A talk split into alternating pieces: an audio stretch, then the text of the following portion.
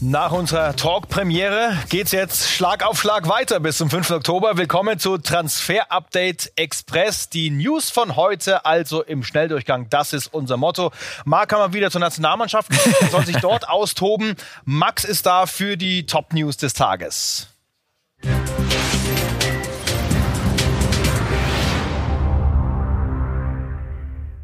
Und endlich mal wieder richtig Neues rund um Kai Havertz. Endlich die Einigung zwischen Leverkusen und dem FC Chelsea. Max, geht da jetzt wirklich nichts mehr schief? Nee, also das geht jetzt, da kann gar nichts, geht fast nichts mehr. Ne? Der Medizincheck, er steht noch aus. Aber wir haben okay. ja immer die Woche drüber gesprochen, ne?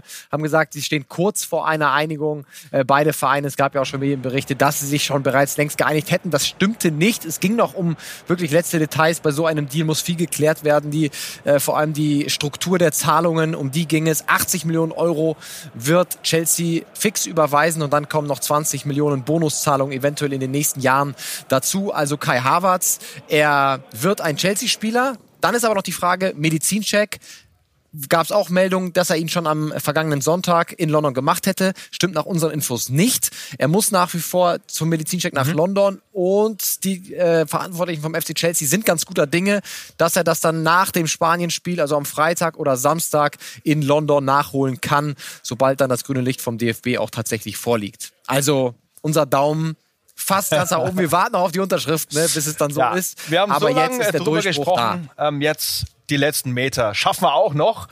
Ähm, die letzten Meter sind es nicht bei Mario Götz. Ich habe mir das vorgestellt, äh, wie er sich da in der neuen Nachbarschaft wohlfühlen könnte. Oben der Palast, unten der Hafen, der berühmte Swimmingpool, Casino, Monaco. Aber wird wohl nix. Nein, Unsere Info ist, äh, dass es definitiv keinen Deal mit der AS Monaco geben wird. Das Ding ist vom Tisch, können wir zu 100 Prozent ausschließen. Kein Mario Götze bei Nico Kovac und in der äh, Ligue 1. Mario Götze hat noch Alternativen. Das sind äh, vor allem spanische Vereine, die immer wieder Interesse gezeigt haben. Italienische Vereine auch, wo es immer mal wieder Interesse gab. Aber Fakt ist eben, diese ganzen Monaco-Spekulationen, die können wir begraben. Es ist nach wie vor nicht geklärt, wie es mit Mario Götze weitergeht. Er ist ja ablösefrei. Also er wird wird schon einen Verein finden, aber es wird nicht die AS Monaco. Der WM-Held muss also weiter warten. Ricardo Horta, ein ziemlich neuer Name, portugiesischer Stürmer und der kommt bei RB Leipzig aufs Tableau kommt er, weil die Verhandlungen mit Milo Draschica einfach wirklich ins Stocken geraten sind. Leipzig da nicht mehr aufstocken kann bzw. will äh, in den letzten Wochen und deswegen, das ist unsere Information, hat RB jetzt ein Angebot abgegeben bei Braga für den 25-jährigen Portugiesen über 13 Millionen Euro. Das ist ein erstes Angebot, ähm, bisschen über seinem Marktwert. Er mhm. galt mal als Riesentalent ähm, hat es nicht ganz geschafft, ist äh, einmal in der portugiesischen Nationalmannschaft auch aufgelaufen, aber das wäre auf jeden Fall eine günstigere Alternative für Milot Rashica und Leipzig hat eben das Angebot abgegeben, aber äh, keine Einigung, deswegen auch unser Daumen bei Ricardo Horta äh, noch nicht wirklich positiver. Und dann können wir nochmal drauf gucken, was er für ein Spieler ist. Links außen würde also passen für Milo Draschica, würde ins Profil passen. Und der hat auch wirklich akzeptable Zahlen da aufgelegt in der portugiesischen Liga. Ne? Also wir haben uns mal die letzten drei Saisons hier angeschaut und in der vergangenen abgelaufenen zwölf Tore, fünf Assists. Ja. Das ist schon noch okay.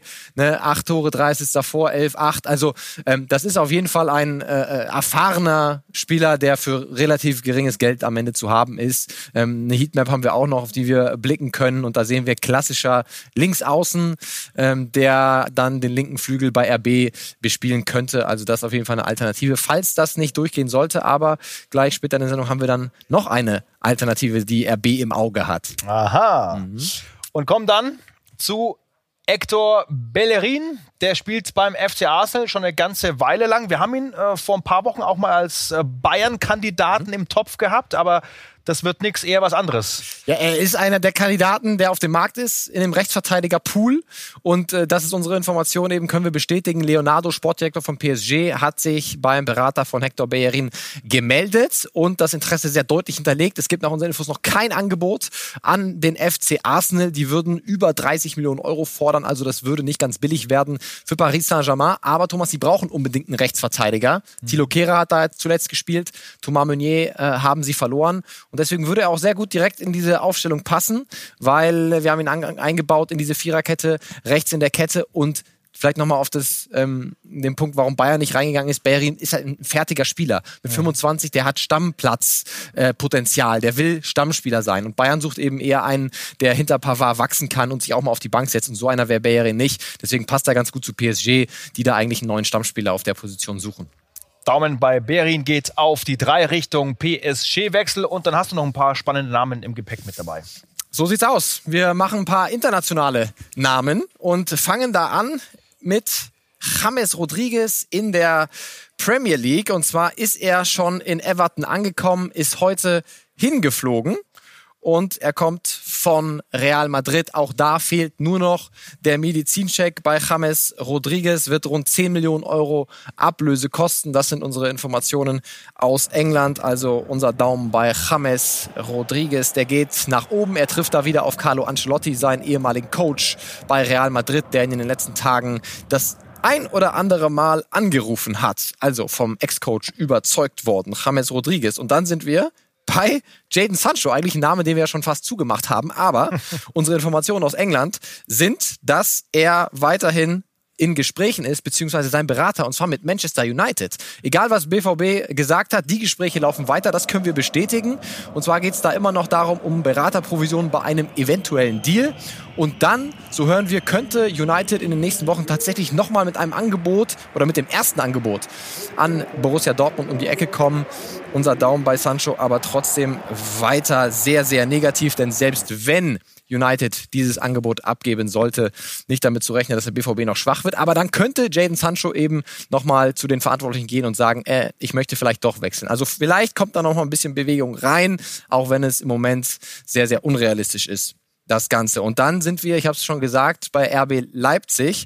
Die haben nämlich noch einen Ersatz auf dem Zettel für Milot Rashica und Rashica und zwar ist das der gute Mann hier, Lazar Samacic von Hertha BSC, eines der größten Talente von Hertha, seitdem er sieben ist, bei der alten Dame unter Vertrag. Aber er ist nicht damit zufrieden, dass er bei der Hertha in der vergangenen Saison noch kein Pflichtspiel bei den Profis absolvieren durfte und deswegen möchte er weg. Und unsere Information ist, Leipzig ist im Rennen ganz vorne, um ihn dabei, Barcelona und Juventus auch und höre und staune, auch der FC Bayern hat ein Auge auf ihn geworfen und befindet sich in Gesprächen. Also, das ist ein Name, den wir uns merken müssen, hatten wir auch mal im Scouting Report, Lazar Samacic. Und dann, Max, freue ich mich auf einen Namen, den wir äh, lange bewundert haben in der Bundesliga. Schalke gespielt, Trippelsieger mit dem Bayern 2013. Rafinha, mit dem hast du heute gesprochen.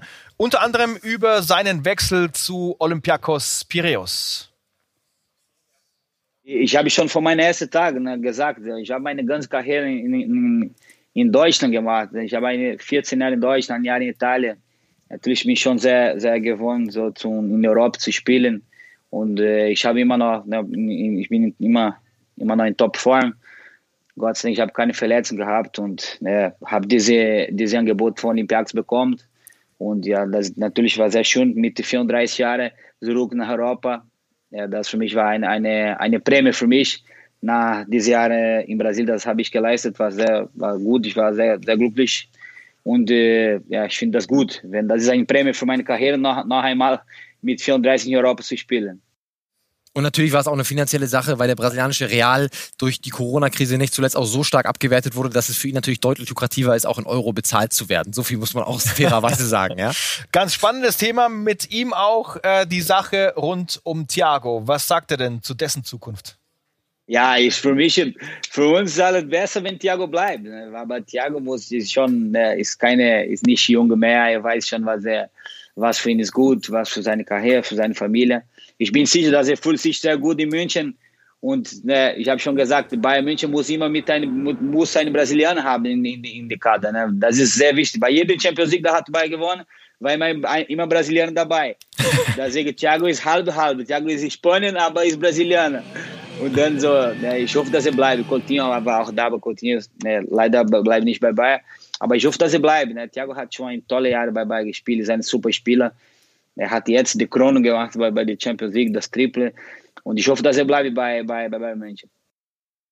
Er hofft, dass er bleibt. Wie sieht es denn aus mit Thiago und dem Verbleib beim FC Bayern? Ja, selbst die guten Worte von Rafinha helfen da nicht ja. wahnsinnig weiter. Ne? Da ist der Wunsch mehr Vater des äh, Gedanken, das muss man wirklich sagen. Aber äh, ja, Thiago sieht alles danach aus, dass er tatsächlich geht. Aber auch da müssen wir auf ein Angebot abwarten, was weiterhin fehlt.